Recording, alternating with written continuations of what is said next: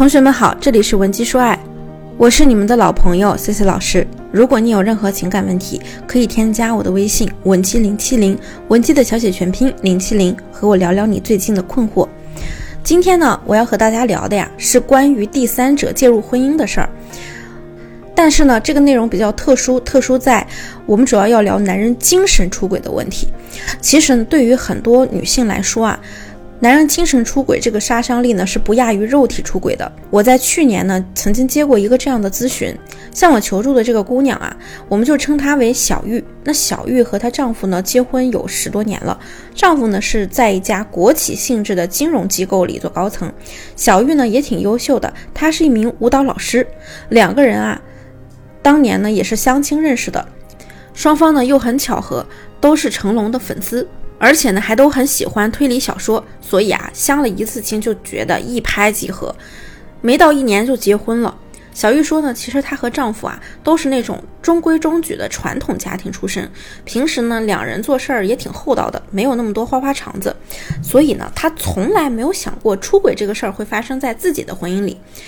她的丈夫呢，当时就主动的和她坦诚说爱上别的女人了。如果说丈夫不主动说的话，小玉甚至会被蒙在鼓里啊一辈子。她告诉我啊，在她得知丈夫出轨的那一刻，她尽量在保持一个受过高素质教育的女性该有的体面，没有哭也没有闹，而是很沉着冷静的问他睡过几次了。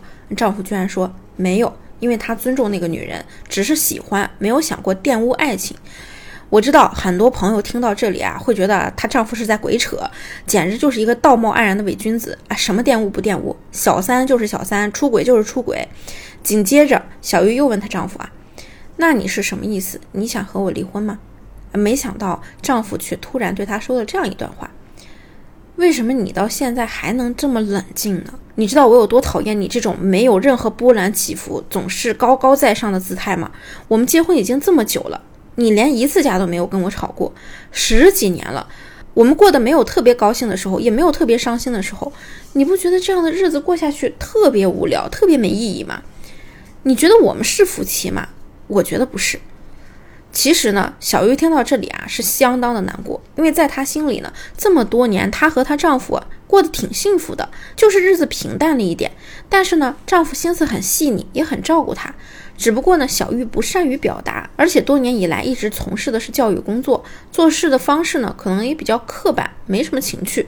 其实啊，当她找到我之后呢，问的第一个问题就是：现在到底该不该去挽回丈夫？精神出轨有没有救？那很多女性。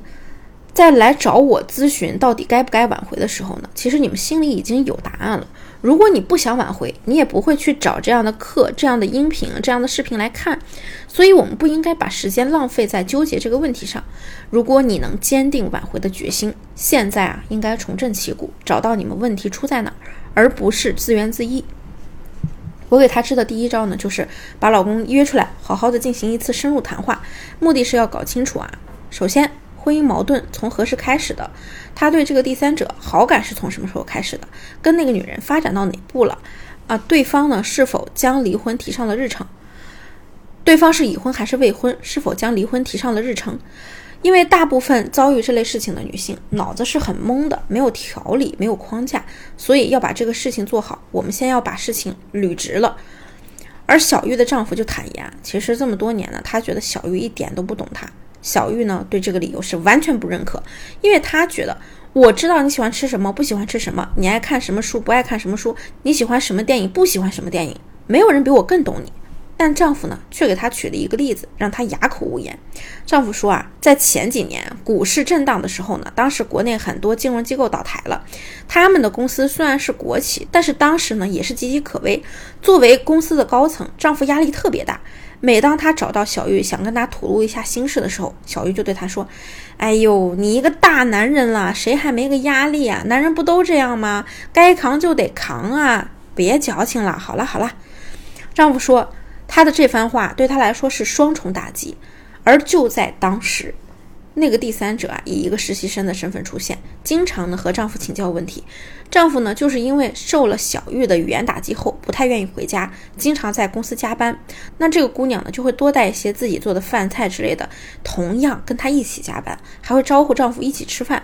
与此同时呢，还积极的去为她丈夫想对策。更重要的是，第三者啊，经常会对她丈夫说这样的话。我觉得呀，您太累了。您看，您这个鱼尾纹都变深了，应该好好休息休息。这些小事啊，就交给我做吧。而且呢，那个女人还翻看了丈夫的朋友圈，发现呢，丈夫啊，大学时候特别喜欢打网球，还得过奖，很有心的，在丈夫生日的时候送了他一副网球拍。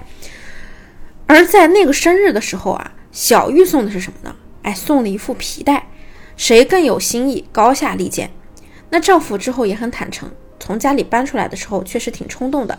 他对小玉也不是没有感情了，他也很纠结，日子到底要不要过下去。那从丈夫的种种表现来看啊，如果小玉真的想挽回，这个挽回的可能性至少在百分之九十以上。那第一呢，对方没有和第三者建立起亲密联系；第二，丈夫和小玉的矛盾源自于小玉对他情感需求的忽视，以及小玉情商比较低造成的。第三呢，就是丈夫离婚的决心没有很高。啊，很可能他这次坦白和离家出走啊，都是潜意识想要获得小玉关注的表现。所以针对这三点啊，我们就帮他制定了一套非常完善的挽回操作。其中呢，有涉及到如何读懂男人，以及如何击退高段位小三的方式方法。他呢也很配合我们，所以不到一个月，他们的关系就得到很大的改善。现在啊，已经成功的挽回了。如果说你也遇到了和他类似的情况，或者说你的婚姻被一个手段较为高明的第三者介入了，他想要摧毁你们的婚姻，如果你想让我帮你击退小三，可以添加我的微信文姬零七零，文姬的小写全拼零七零，我一定会有问必答，手把手教你打赢这场婚姻保卫战。那么今天的节目就到这里了，我们下期再见。文姬说爱，迷茫情场，你的得力军师。